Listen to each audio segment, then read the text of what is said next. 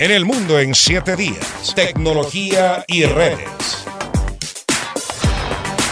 En conjunto con la Universidad de California, Apple lanzó un sistema de inteligencia artificial denominado MGIE, que permitirá a los usuarios modificar una imagen a detalle, a nivel profesional y bajo instrucciones cortas y sencillas. Daniel Ocaña nos cuenta.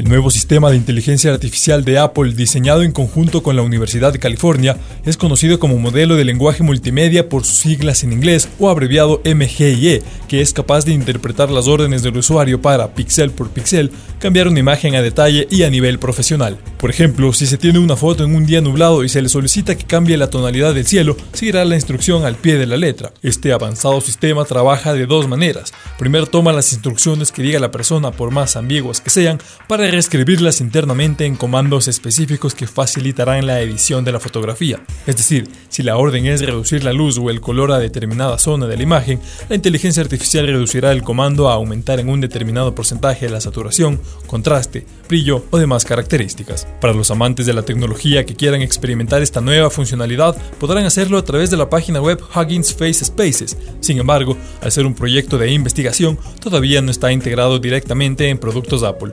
Daniel Ocaña, El Mundo en 7 Días.